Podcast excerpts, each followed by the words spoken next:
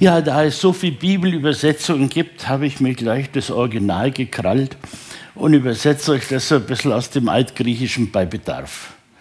Aber ich glaube, es wird schon verständnisvoll bleiben. Da es noch so ungefähr zehn Tage bis Pfingsten ist, kann man jetzt schon ein bisschen Vorlauf machen. Wie kommt eine charismatische, eine charismenorientierte Gemeinde zustande und bleibt nachhaltig erhalten? Das wäre mein Thema. Ich mache eine kleine Bibelauslegung zu 1 Korinther 12, 28. Es ist nur ein Vers und ein bisschen dann noch 13.1, das hohe Lied der Liebe. Was ist ein Charisma? Charis heißt die Gnade, eine Gnadengabe. Hat man nicht wie ein Talent, sondern fällt dir mal zu, manchmal bleibt es länger halten, manchmal ist es weg, dann kommt es vielleicht wieder. Um dieses Bibelgriechisch zu verstehen, braucht man manchmal so einen kleinen Blick über die Ränder des Textes in die antike Kultur. Wo spricht man, geht es so? Ja. Wo spricht man, aber das fällt so runter. Ne? Hast du ein Tesafil, das Ohr.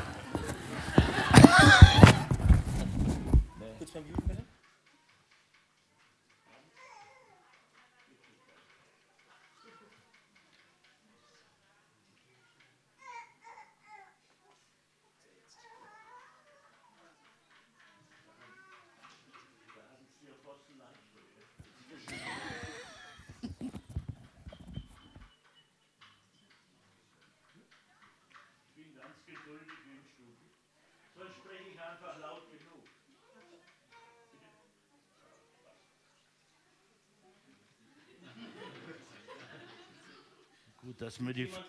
Ja. Gut, dass ich nie eitel auf meine Frisur war. Ja.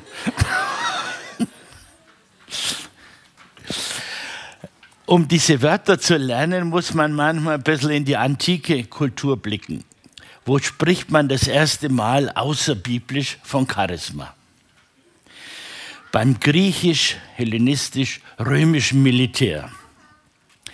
Man stelle sich vor, beim Militär ist das Leben ziemlich in Ordnung. Je weiter du oben bist in der Hierarchie, Unteroffizier, Offizier, Legion, Legionskommandeur, umso höher ist deine Verantwortung oder zumindest dein Einkommen. Weiter unten als Soldat, Rekrut, kriegst du immer weniger.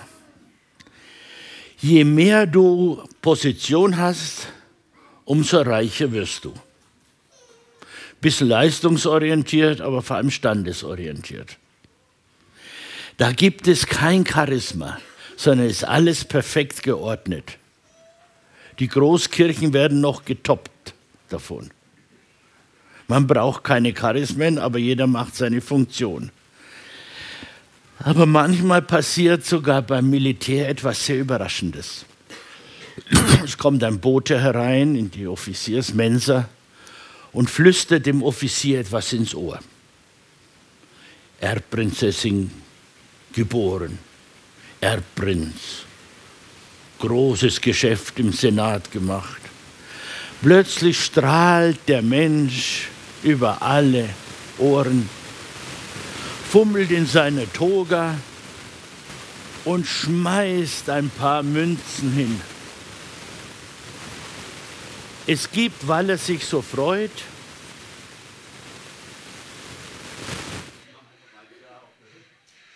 es gibt, weil es, ich kann das so am Mikro auch nehmen, wenn du willst.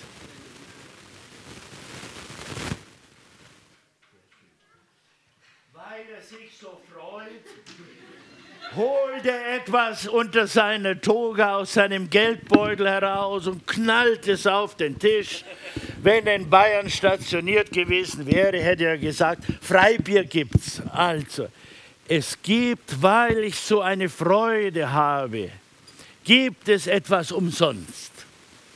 Das ist der profane Sprachgebrauch für ein Charisma. Alles hat seine Ordnung Und plötzlich habe ich eine tiefe Erfahrung der Nähe des Geistes, der Liebe gemacht. Und deshalb schenke ich euch allen, keiner hat es verdient, keiner hat ein Recht darauf, aber ich gebe euch etwas umsonst.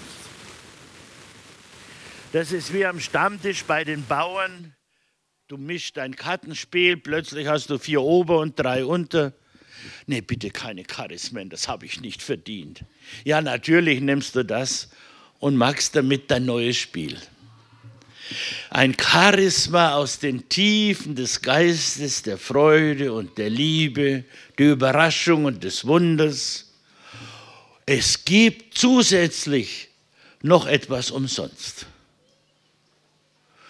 Gott, der ewige Vater, der dich sein lässt, plus legt dir Talente in die Wiege. Das ist ein Talent. Ja, manche ist musikalisch begabt, der andere übt sich deppert und es wird halt nichts.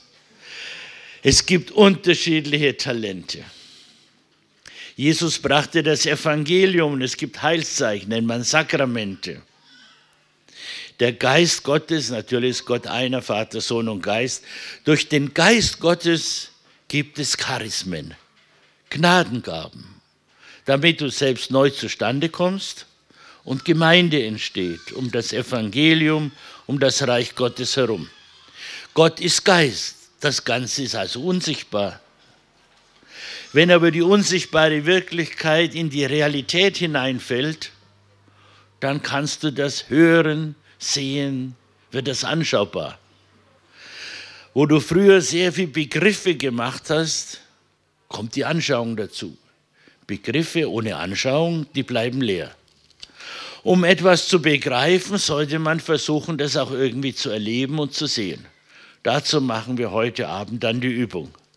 Wie geht denn das mit den Charismen? Aber zunächst Bibelarbeit und Theorie.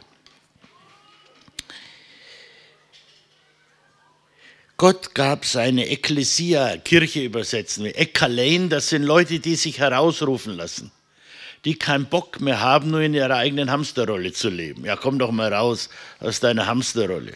Es ist auch artgerechte Menschenhaltung möglich.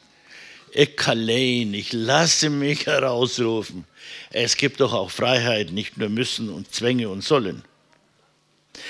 Also, wie kommt nun so eine Ekklesia so Leute, die sich herausrufen lassen. Geh doch mal dahin, komm doch mal mit. Was braucht man an zwölf Charismen, dass so etwas stattfindet? Ich lese Proton Apostolus. Also erstens braucht man Leute, die auf Sendung sind. Nennt man Apostel. Jesus Christus gründet in der Menschheit und in Gottes Namen eine Yeshiva, eine praktische Bibelverstehensschule, eine Lern- und Lebensgemeinschaft. Bist du drei Jahre, bist du ein Talmudim, studierst du den Talmud. Wenn du halbwegs was begriffen hast, du ein Schalachim, ein Gesandter, kriegst eine Sendung. Bring das den Leuten bei, auch in Gottes Namen. Bei den Römern und den Griechen, das waren so die ersten bei den Völkern, die dann in ihrer Sprache Evangelium verstanden haben. Am Anfang bist du Jünger und Jüngerinnen. Bist du jung, kannst noch was lernen. Noch ist Bildung keine Schande. Also, am Anfang ist man jung und kann was lernen. Wenn du halbwegs was begriffen hast, wirst du eine Apostolin oder ein Apostel. Kriegst du eine Sendung, kriegst einen Auftrag. Geh da mal hin, gib mal das Evangelium bekannt. Also erstens braucht man Leute, die schon mit dem Evangelium unterwegs sind, im Wirkfeld des Geistes. Mit dem Evangelium. Was ist denn das Evangelium? Wenn ich mir die antike Kultur anschaue und Sprache, in dem Fall Griechisch, Evangelion, gute Botschaft, so hat es zwei Bedeutungen. Die erste Bedeutung ist, ach, wir werden überfallen. Frauen geht es dann schlecht, Kindern kommen auf dem Sklavenmarkt. Ja, was ist angesagt? Gewaltfreier Widerstand, nicht Gewaltlosigkeit, Widerstand. So geht das nicht. Und siehe da, die Leute, die Gemeinde oder Stadt oder Dorf verteidigen, sagen, nein, hier ist eine Grenze, nur über unsere Leichen. Wenn die sich durchsetzen und gewinnen, kommt ein Bote in die Heimat und sagt, ah, wir wurden nicht ausradiert. Eine frohe Botschaft. Wir haben gesiegt. Unsere Werte haben sich durchgesetzt. Nicht die Pappmaßen und Blödmänner haben gewonnen, die Gewalttäter. In Ewigkeit wird kein Mörder über sein Opfer triumphieren. Nein, das Gute setzt sich durch. Das nennt man Evangelium. Oder ein schrecklicher Fürst war gestorben, ach, Leute unterdrückt, ausgebeutet, das normale Programm. Ach, der Nachfolger, das scheint ein anständiger Mensch zu sein. Herrschaftswechsel nennt man Evangelion, frohe Botschaft. Evangelium bedeutet Herrschaftswechsel. Ein anderer soll das Sagen haben. Dazu läuten zum Beispiel die Glocken. Herrschaftswechsel. Der König kommt, unsichtbar. Also damit Gemeinde überhaupt zustande kommt, muss es Leute geben, die kommen durch die Jahrtausende oder unmittelbar inspiriert aus Ewigkeit und sagen, lass uns doch eine Gemeinde bauen. Die Leute haben das Recht auf Evangelium. So fängt es ganz sanft an.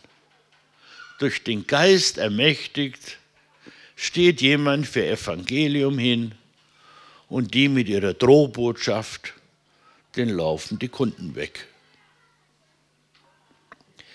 Apostolus, Deuteron Prophetas, zweites Charisma, das Prophetische.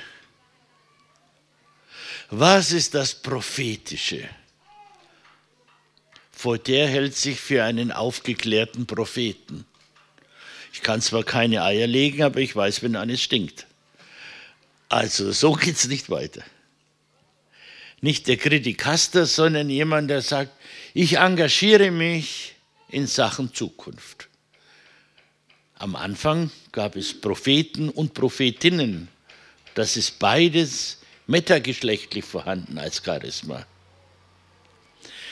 Zweitens braucht man also Leute, die nicht an der musealen Verelendung zugrunde gehen und sagt, ach, haben wir noch eine Mumie schön aufbewahrt.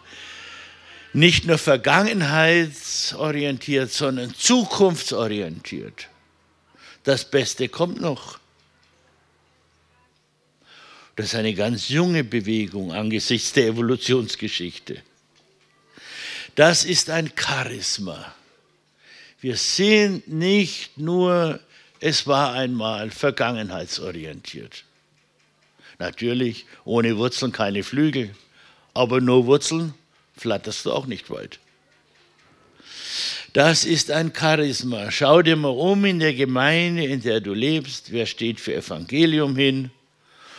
Und wer sagt, ja, jetzt haben wir aber genug Vergangenheitsbewältigung betrieben. Lass uns mal auch, auch nach vorne schauen. Die menschliche Gestalt der Zukunft nennt man Kinder. Die nächste Generation höre ich schon ab und zu. Das Prophetische. Die Zukunft hörst du im Atem der Schulkinder, der kleinen Kinder. Ohne Zukunftsorientierung, das ist eine Ressource brichst du wieder weg und Gemeinde geht ins Museum. Ein Charisma, Prophetas, Chitiv heißt das Hebräisch, heißt das Maul aufreißen. So geht's und so geht's nicht. Aber wie es genau geht, sind andere Charismatiker nötig. Dann Triton, die Daskalus. Leute, die ein Händchen haben, anderen etwas beizubringen. Heißt Deutsch Lehrende. In einer Gemeinde gibt es unterschiedliche Charismen. Die einen sind mehr am Lernen, die anderen lehren. Ich muss natürlich, ein guter Lehrer muss immer lernen. Sonst ist er bald überholt mit seinem Wissen. Also zu einer Gemeinde gehören Leute, die etwas vernünftig, didaktisch halbwegs vermittelt, den anderen beibringen. Wer hat dir denn was beigebracht? Ja, essen und lernen musste selber, aber mal ein Buch zugesteckt, mal eine halbwegs vernünftige Bibelauslegung geboten. Das ist ein Charisma. Gibt begnadete Lehrende und Leute ohne Charisma. Und so zieht von hinterwärts die Religion ins Kinderherz, ist von Wilhelm Busch, reimt sich trotzdem nicht. Also, es gibt auch missglückte Pädagogik, aber als Gnadengabe, jemand bringt dir etwas bei. Ja, also, Leute mit Sendung, Leute, die an zukunftsorientiert sind, Leute, die etwas beibringen, Epeta, also viertens, Dynamis. Das ist interessant. In einer Gemeinde gibt es Dynamiker. Nicht nur Brave, nicht nur Fleißige, nicht nur Langweiler, sondern manche haben wirklich Drive. Dynamik ist Kraft bei Weg. Das ist auch in der Physik so. Kraft reicht nicht, den Weg musst du auch wissen. Wohin mit der Kraft? Das nennt man Dynamiker. In manchen alten Kirchen gibt es fast nur noch alte Frauen und ein paar alte Männer. Ja, die anderen, wer kämen wir denn dahin? Weiter wollen wir aber nicht. Luther übersetzt interessanterweise Dynamis mit Wundertäter. Da wundern sich die anderen, was da noch geht. Dynamik, Energetes, Leute, die helfen, dass andere neu zustande kommen. Die Kirche besteht nicht nur aus schwachen, sondern auch aus starken Persönlichkeiten. Nicht alle sind so stark, muss ja auch nicht. Eines von zwölf Charismen. Aber Wertschätzung der Dynamiker, das hätte etwas. Dynamis. Wenn ich mit meinen Türken diskutiere, nicht nur woher etymologisch Allah kommt, Falak Mabsud, Hamdulillah, Allah, wer ist Allah? Das arabische Wort für Gott von Ilahu oder Al-Ho, der Hohe oder der Mächtige, Ar-Rahman. Ja, Allah ist allmächtig. Ja, kann man schwer widersprechen. Aber zur Allmacht, sonst hast du nicht alle Macht, gehört auch die Ohnmacht. Das nennt man Pantokrator. Jesus ist allmächtig, der alles Durchwirkende in Stärke und in Schwäche meine Herren. Wer sich seine Schwäche nicht leisten kann, der bringt nicht viel. Wenn du sehr stark bist, sagst du deiner Frau, du magst mich schwach. Gönn dir das. Also, zum Gedanken,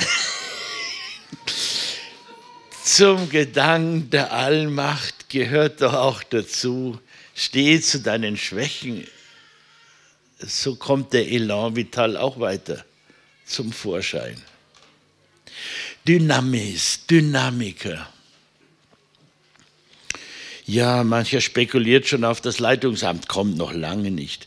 Epeta, dann Charismata, Yamaton, das Charisma, ärztlich zu helfen. Hier ist ein sehr schöner Gesundheitskongress gerade der Adventisten. Zu einer Gemeinde gehören begnadete, vertrauenswürdige Ärzte und Ärztinnen. Nicht der Mediziner, das, haben, das ist mehr technisch, ja? braucht man auch manchmal. Lieber einen guten Chirurgen als nur einen frommen. Aber normaler,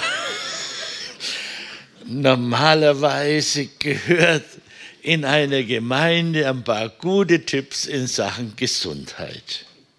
Das ist ein Charisma. Der hat nicht nur einen Verschreibungsblock, sondern einfach ein Händchen für den ganzheitlichen Blick auf den Menschen, der krank ist, dass er wieder gesund wird. Das nennt man physiotherapeutisch arbeiten. Die Physis muss wiederhergestellt werden. Oder nach sehr viel Kränkungen fühlst du dich seelisch, boah, gar nicht mehr gut, bist gekränkt, brauchst Heilung. Das nennt man psychotherapeutische Heilverfahren. Körper, Seele, Geist.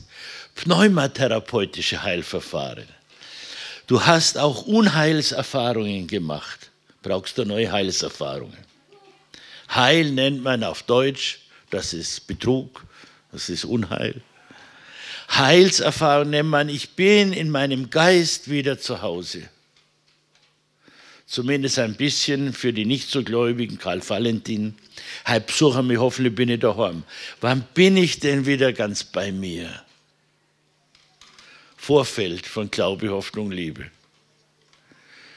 Sei doch wieder bei Sinnen, wenn du nach dem Sinn suchst. Als in einer Gemeinde sollte Platz sein für das Charisma des Heilens. Physiotherapeutisch, psychotherapeutisch, pneumatherapeutisch. Begnadete Ärzte gab es früher und in Zukunft auch. Vielleicht kennst du jetzt schon welche. Die kannst du empfehlen. Ja, das nächste, das sollte man auf jeden Fall haben. Antilempsis, das heißt Leute, die einfach helfen. Ohne großes Pipapo einfach anpacken, das tun, was zu tun ist. Abspülen, Tische rücken, einkaufen, Postkarten verschicken. Tausend Sachen, das ist ein Charisma die kommen oft gar nicht so groß raus in der Gemeinde, die haben es ja gar nicht so nötig, aber ab und zu ein Dankeschön wäre doch anständig. Denn der Dank ist die spontane Antwort auf die Erfahrung, es gibt was umsonst. Ein Kind schenkst du was, er hält keine Dankesrede, aber freut sich. Ja, wenn das kein Dank ist. Es ist ein Charisma, einfach einmal hinzulangen, was zu tun ist, jetzt. Brauchst du keine Fortbildung, brauchst du keine Ausbildung, brauchst du keine Einbildung, aber versuch mal, dir ein Bild zu machen. Wo ist das Defizit, wo ist eine Lücke? Was kann ich einfach beisteuern? Umsonst. Hauptamtlich, ehrenamtlich, nebenamtlich, ohne Amt charismatisch eben. So, nun sind wir beim Lieblingscharisma einiger Damen und Herren angelangt. Ich übersetze. Kybernesis, Kybernetik, moderne Steuerungswissenschaft. Das ist ein Charisma. Eine Gemeinde ist nicht dann besonders spirituell, wenn alles durchdemokratisiert ist. Demokratien heißt, das Volk herrscht. Nein, der Geist sollte herrschen. Wo der Geist im Volk ist, natürlich ist Demokratie großartig. Aber das kirchliche, das gemeindliche Leitungsamt ist Kybernetik.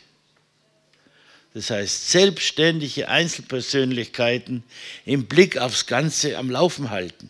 Wenn du segelst, der Kybernetiker ist der Steuermann, nie der Kapitän.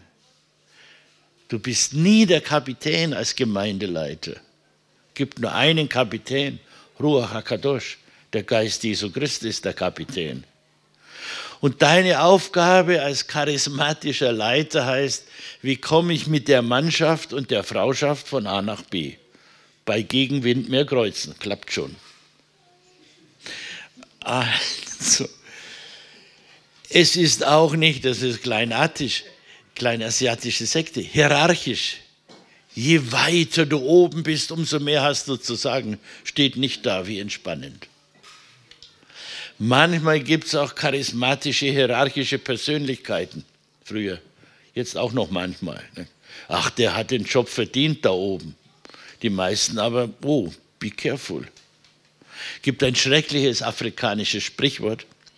Hat mein alter Freund Josef Sudbrak mal eine Predigt gehalten das einmal im Jahr in München, werden alle Jesuiten, Prälaten, Bischöfe versammelt, Predigtstoff über den Sinn der Hierarchie. Das heißt ursprünglich heilige Herrschaft. Also wer befreien dient, der vertritt den Herrn. Ist aber meistens wir da oben, ihr da unten. Hat er sich gedacht, fange ich mal rhetorisch geschickt an mit einem afrikanischen Sprichwort. Je höher die Affen auf die Bäume steigen, sieht man nur noch, was für ein mhm er ist und kam nicht mehr runter. Also, je höher die Affen auf die Bäume steigen, siehst du von unten nur noch, oh, was leuchtet denn da herunter an Pavian? Er kam nicht mehr runter in seine Hierarchiekritik. Be careful. Nein, das Charisma für Gemeinde der Zukunft ist kybernetisch. Ganz moderne Steuerungswissenschaft. Eigene Kompetenz. Wie wird die Freiheit und die Charismen aller Anwesenden geachtet, wertgeschätzt, sodass der gesamte Laden gut läuft? Und jeder und jede an dem Platz sein darf, wo sie hinpasst. Das lohnt sich. Fortbildung in Kybernetik. Gibt schöne Bücher dazu, zum Beispiel Jürgen Kegelmann, mein alter Freund, Professor, Vizerektor an der Verwaltungshochschule in Kehl. Steuerungswissenschaft. Grundbaustein ist Kommunikation. Hinhören, hinschauen, lass dir was einfallen, probier das mal, übernehme die Verantwortung. Once again. Verantwortung, ach, du kannst noch mal hinhören. Der oder die übernimmt die Verantwortung dafür. Winken wir durch, schauen wir hin, fällt dir noch was ein. Kybernetik, das wäre ein Charisma. Wo kybernetisch Gemeinde geleitet wird, entsteht von selbst eine spirituelle Zukunft. Wo rumkommandiert wird und der Schwanz mit dem Dackel wackelt, nicht umgekehrt, das geht auf Dauer nicht gut. Das wäre Charisma Nummer sieben. Ja, ihr habt so Charismatiker unter euch. Ich fühlte mich nicht unterdrückt. So. Genegloson, Vielsprachigkeit von Glossolali, Lallen, Kindersprache ein Recht in der Gemeinde als eigene Sprache. Jede Gemeinde ist vielsprachig. Nicht nur Hebräisch, Aramäisch, Griechisch, Römisch, Lateinisch, Türkisch, Aramäisch. Ja, das kann man alles mit ein bisschen Fleiß schon lernen. Nein, jede Gemeinde ist vielsprachig. Jeder hat eine eigene Sprache. Das ist ein Charisma. Im selben Geist verstehst du den, im selben Geist, sonst gar nicht, verstehst du den anderen in seiner Sprache, in seiner Körpersprache in seiner Gefühlssprache, in seiner Leidenssprache, in seiner Stammelsprache. Alles okay. Solange der gemeinsame Geist da ist, funktioniert ein bisschen Pfingsten in Gemeinde. Vielsprachigkeit. Vielleicht muss man ab und zu noch mal eine Sprache lernen. Männersprache. Da schwitzt man schon als Frau. Also versuchen die Männer Frauensprache zu lernen. Boah, manche fallen schon in der ersten Viertelstunde durch, aber nur nicht aufgeben. Frauen lieben zum Beispiel das Wort Beziehung, Nabelschnur, Urbeziehung. Männer kriegen schon, ich bin frei, ich bin abgenabelt. Ja, die suchen immer Verhältnisse. Bis sich Beziehungsinteressentin mit jemandem, der Verhältnisse schätzt, zusammentut ohne Stress, das wäre schon mal was. Sprachen lernen, Kommunikation. Dann kommt das nächste Charisma. Das ist es schwierig. Die Hermeneusin. Hermeneutik nennt man die Kunst der Übersetzung. Durch alle Übersetzungskünste hindurch dem Wirken des Geistes eine Schneise lassen. Das ist ein Charisma. Nimm deine eigene Sprachkunst auch zurück. Zu einer guten Bibelauslegung gehört methodisch Stille und Schweigen. Nicht nur Wörter, Worte und das Wort, nicht nur verstummen, sondern auch Schweigen und Stille. Schafft Stille auch in der Gemeinde. Habt ihr schon heute ein bisschen probiert? Wo Stille ist, kann von oben her noch so viel Berieselung stattfinden. Über Radio, Fernsehen, Handy, man ist ja völlig zugerieselt manchmal. Nein, geh in Lachon, in die Arche, in die Sprache. Und wenn du in der Mitte bist der Arche, mit deinen ganzen animalischen Kräften, da ist ein Mann drinnen, nimmt auch seine Frau und seine Kids mit, der heißt wie? Noah. Noah heißt ins Deutsche Stille. Nur wo Stille ist, überlebst du in dem ganzen Lärm von Berieselung. Das gehört dazu, zu einer Übersetzung. Räume der Begegnung und der Stille. Wenn zwei eine Viertelstunde gemeinsam Auge in Auge geschwiegen haben und dann sagt er oder sie was, das hat Gewicht.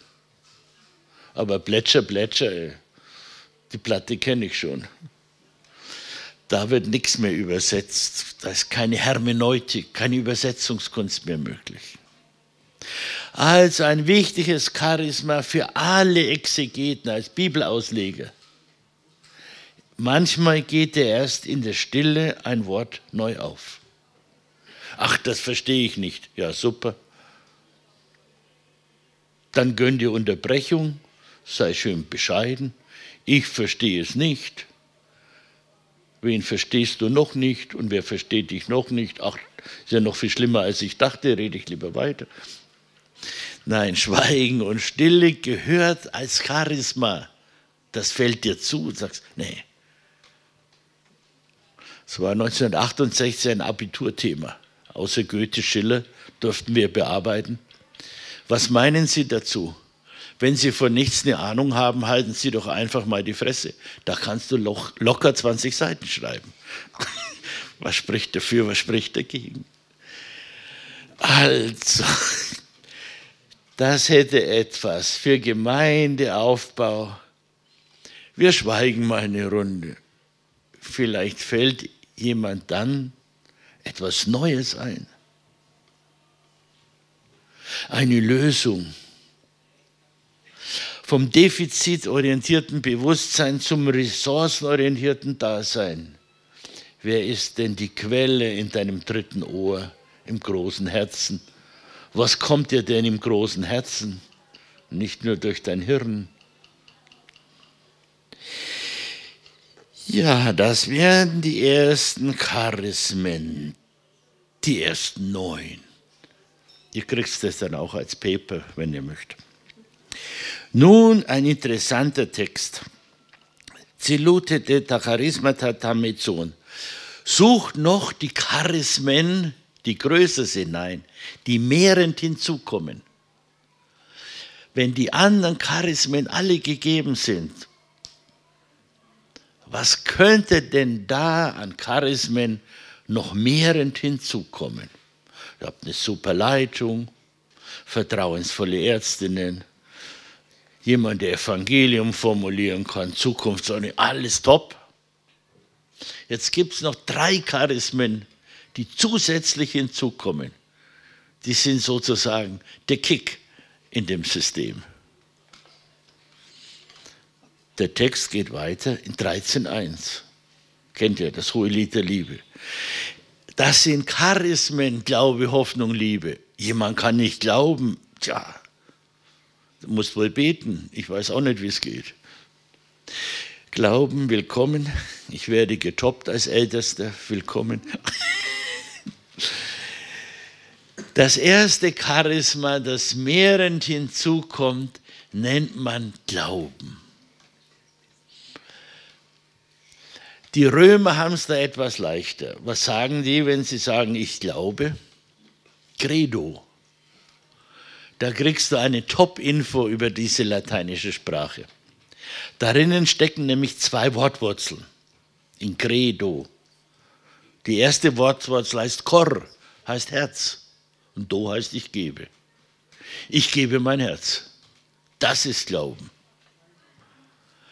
Nicht Unverständnis für Wahrhalten, das reicht überhaupt nicht. Mein Schatz, wo ist dein Herz? Mein Herz, wo ist mein Schatz? Das wäre ein Charisma. Ich glaube nicht nur mit Vernunft, das ist das vernehmende Vermögen, mit meinem Verstand, der alles verknüpft, sondern ich riskiere Herzblut in die Gemeinde, in der Gottesbeziehung. Natürlich musst du zuerst geliebt werden, sonst kannst dir niemand etwas glauben. Heißt Vertrauen, Emmet, Wahrheit, Amen, Imuna, so ist es als am Ende des Mittelalters die Neuzeit begann und bei Kirche war alles noch viel komplizierter als jetzt geworden, sagten einige Leute als Parole durch Deutschland, ja, wir müssen wieder aufs Wesentliche kommen. Was ist denn das Wesentliche des Christentums? Jesus handelt ex usia, aus seinem Wesen heraus, also durch die Anwesenheit Gottes, übersetzt man mit Vollmacht. Was ist denn wesentlich? Ja, die Christozentrik. In dem kommt die wahre Gottheit und die wahre Menschheit überein. Suchst du Gott, brauchst du den Christus als Weg. Willst du menschlich werden, hat mir schon mal einen wahren Menschen.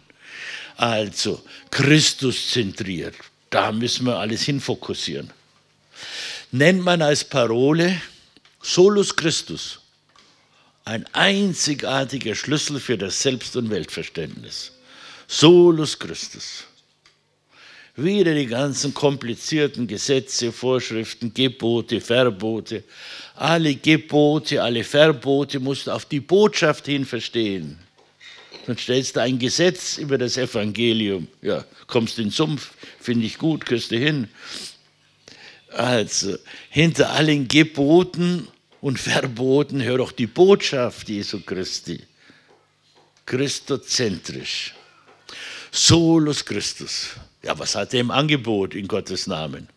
Sehr einfach. Sola gratia, nur die Gnade bringt's. Ohne Charismen läuft nichts.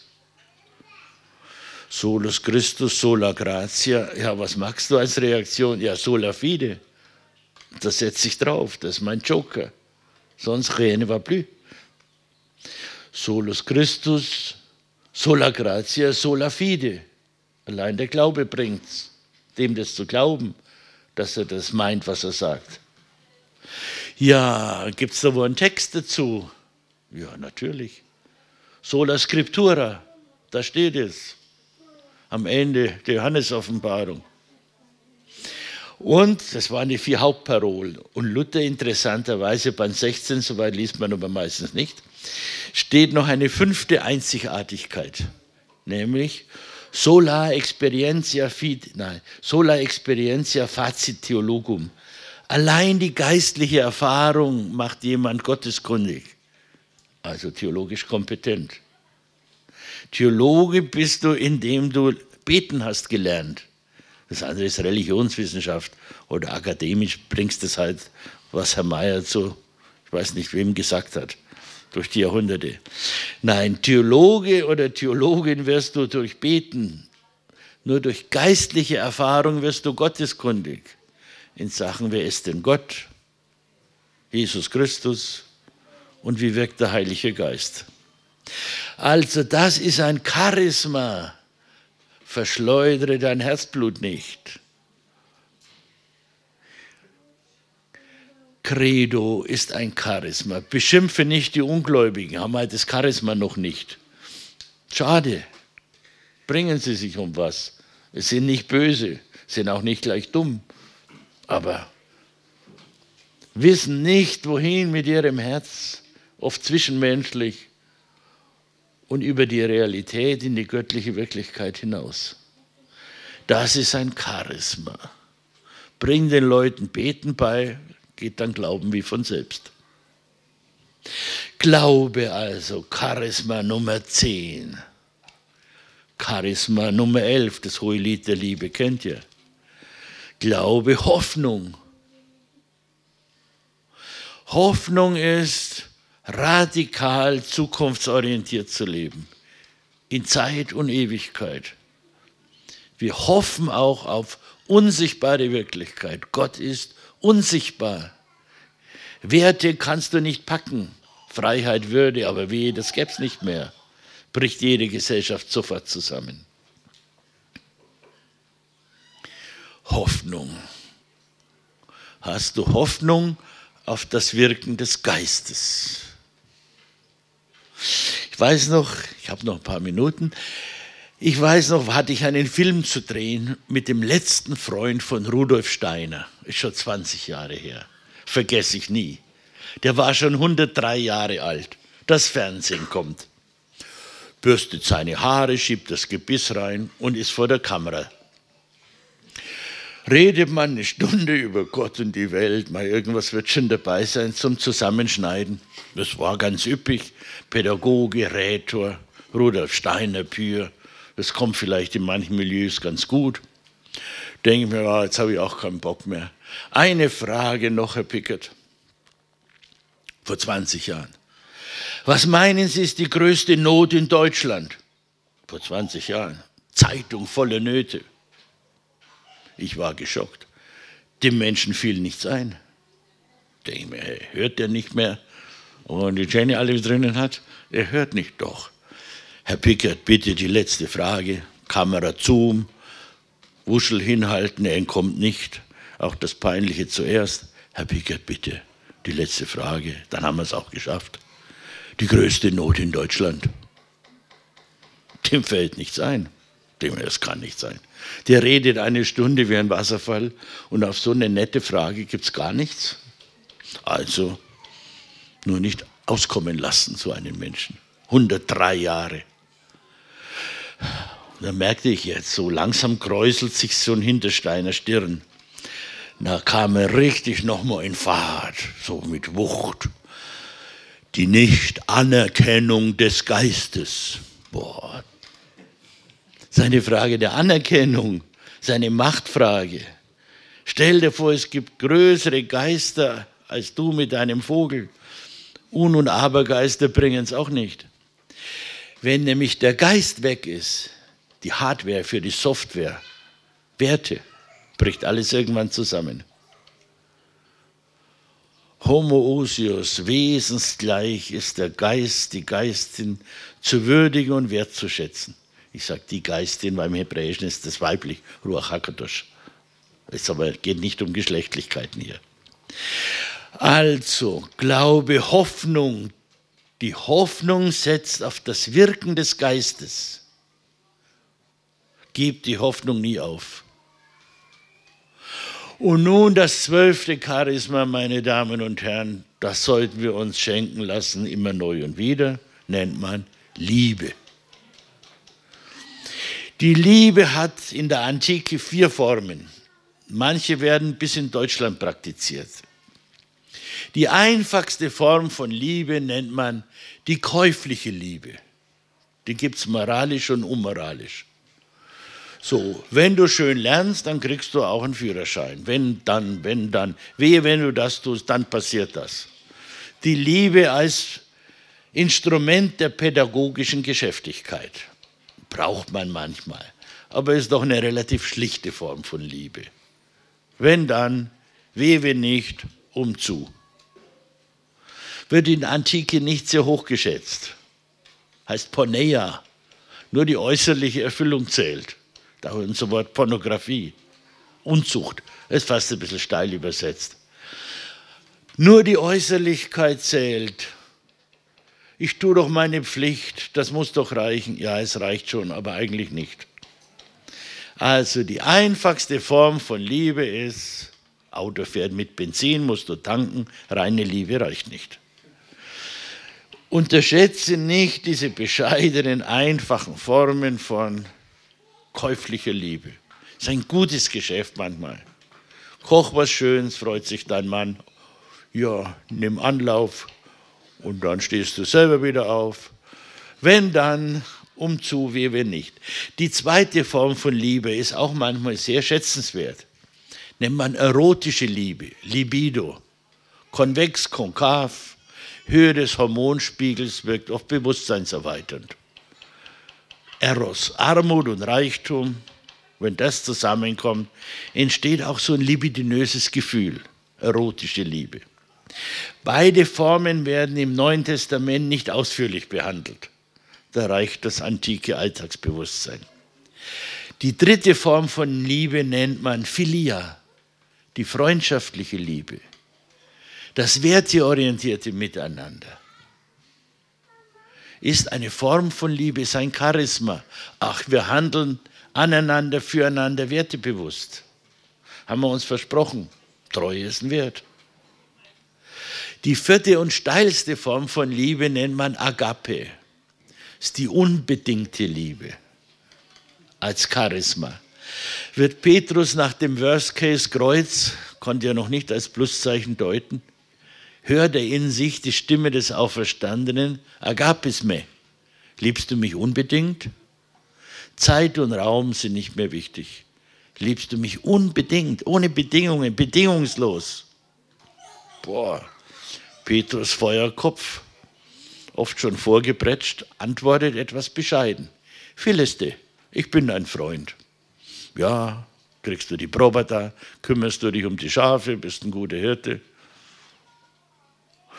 Na, fragt er noch einmal in sich, hört er. Agapes me? Der Auferstandene. Riskierst du eine unbedingte Jesus-Beziehung über Zeit und Raum hinaus? Boah, Petrus wird es ganz mulmig. Zweite Mal schon so eine steile Frage. Philiste, ich bin dein Freund. Ja, kriegst noch ein paar Anneu, kannst ja um die Konfirmanden kümmern. Werteorientierte Liebe reicht für ein kirchliches Amt. Nun kommt die dritte Frage. Lernt Jesus dazu, geht auf den anderen ein.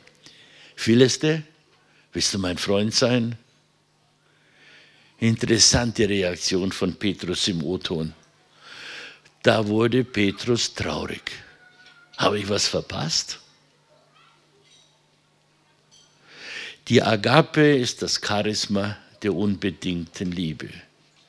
Sie kommt mehrend als Gabe des Geistes hinzu. Für dich in deinen Beziehungen und in der Gemeinde. Guten Gemeindeaufbau. Vielen Dank fürs Hinhören. Bis dann.